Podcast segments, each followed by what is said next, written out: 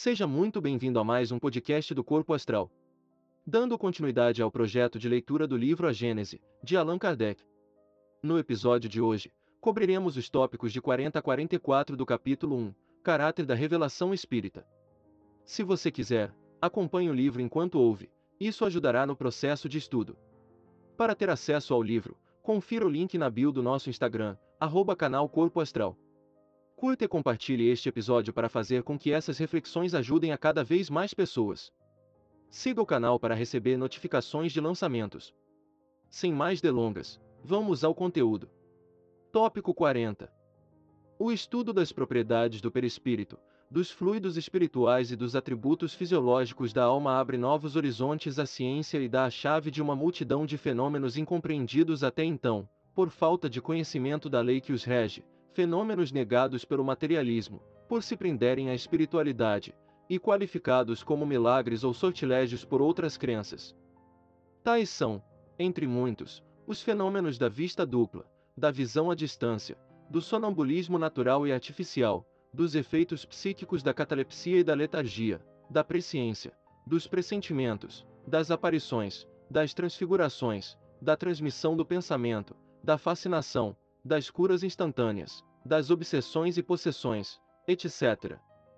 Demonstrando que esses fenômenos repousam em leis naturais, como os fenômenos elétricos, e em que condições normais se podem reproduzir, o Espiritismo derroca o império do maravilhoso e do sobrenatural, conseguintemente, a fonte da maior parte das superstições. Se faz-se creia na possibilidade de certas coisas consideradas por alguns como quiméricas, também impede que se creia em muitas outras, das quais ele demonstra a impossibilidade e a irracionalidade. Tópico 41. O Espiritismo, longe de negar ou destruir o Evangelho, vem, ao contrário, confirmar, explicar e desenvolver, pelas novas leis da natureza, que revela, tudo quanto Cristo disse e fez, elucida os pontos obscuros do ensino cristão, de tal sorte que aqueles para quem eram ininteligíveis certas partes do Evangelho, ou pareciam inadmissíveis, as compreendem e admitem, sem dificuldade, com o auxílio desta doutrina, veem melhor o seu alcance e podem distinguir entre a realidade e a alegoria, o Cristo. Lhes parece maior, já não é simplesmente um filósofo, é um Messias divino. Tópico 42. Demais, se se considerar o poder moralizador do Espiritismo, pela finalidade que assina todas as ações da vida, por tornar quase tangíveis as consequências do bem e do mal, pela força moral, a coragem e as consolações que dá nas aflições, mediante inalterável confiança no futuro, pela ideia de ter cada um perto de si os seres a quem amou, a certeza de os rever, a possibilidade de confabular com eles, enfim, pela certeza de que tudo quanto se fez, quanto se adquiriu em inteligência, sabedoria, moralidade, até a última hora da vida, não fica perdido, que tudo aproveita ao adiantamento do espírito, reconhecesse que o Espiritismo realiza todas as promessas do Cristo a respeito do Consolador anunciado. Ora, como é o Espírito de verdade que preside ao grande movimento da regeneração, a promessa da sua vinda se acha por essa forma cumprida, porque, de fato, é ele o verdadeiro Consolador. Observações da nota de rodapé: muitos pais deploram a morte prematura dos filhos, para cuja educação fizeram grandes sacrifícios, e dizem consigo mesmos que tudo foi em pura perda. À luz do Espiritismo, porém, não lamentam esses sacrifícios e estariam prontos a fazê-los, mesmo tendo a certeza de que viriam morrer seus filhos, porque sabem que se estes não aproveitam na vida presente, essa educação servirá, primeiro que tudo, para o seu adiantamento espiritual, e mais, que serão aquisições novas para outra existência e que, quando voltarem a este mundo, terão um patrimônio intelectual que os tornará mais aptos a adquirirem novos conhecimentos.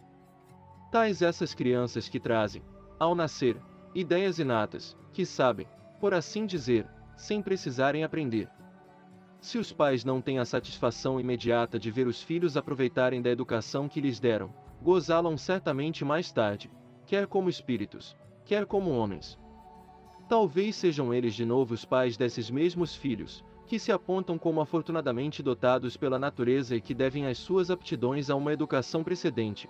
Assim também, se os filhos se desviam para o mal, pela negligência dos pais, estes podem vir a sofrer mais tarde desgostos e pesares que aqueles suscitarão em nova existência. O Evangelho segundo o Espiritismo, capítulo 5, número 21. Abre aspas. Mortes prematuras. Fecha aspas. Tópico 43. Se a estes resultados adicionarmos a rapidez prodigiosa da propagação do Espiritismo, apesar de tudo quanto fazem por abatê-lo, não se poderá negar que a sua vinda seja providencial, visto como ele triunfa de todas as forças e de toda a má vontade dos homens. A facilidade com que é aceito por grande número de pessoas, sem constrangimento, apenas pelo poder da ideia, prova que ele corresponde a uma necessidade, qual a de crer o homem em alguma coisa para encher o vácuo aberto pela incredulidade que, portanto, veio no momento preciso. Tópico 44. São em grande número os aflitos, não é, pois, de admirar que tanta gente acolha uma doutrina que consola, de preferência as que desesperam, porque aos deserdados, mais do que aos felizes do mundo, é que o Espiritismo se dirige. O doente vê chegar ao médico com maior satisfação do que aquele que está bem de saúde, ora, os aflitos são os doentes e o consolador é o médico. Vós que combateis o Espiritismo, se quereis que o abandonemos para vos seguir, dai-nos mais e melhor do que ele, curai com maior segurança as feridas da alma.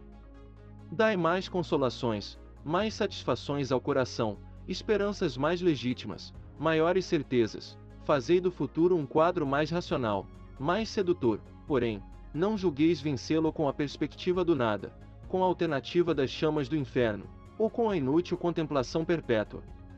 Este foi o podcast de hoje. Se você gostou desta passagem, compartilhe com seus amigos e ajude a esse conteúdo chegar mais longe. Para mais podcasts, acesse nosso profile e confira nossa playlist. Nos ajude a manter canal contribuindo com qualquer quantia em nosso padrinho, apoia-se, ou no Patreon. Parte dos valores arrecadados serão doados para instituições de caridade todo final do mês, e o comprovante da doação é divulgado em nosso Instagram. Muita força e paz para você. Até o próximo episódio.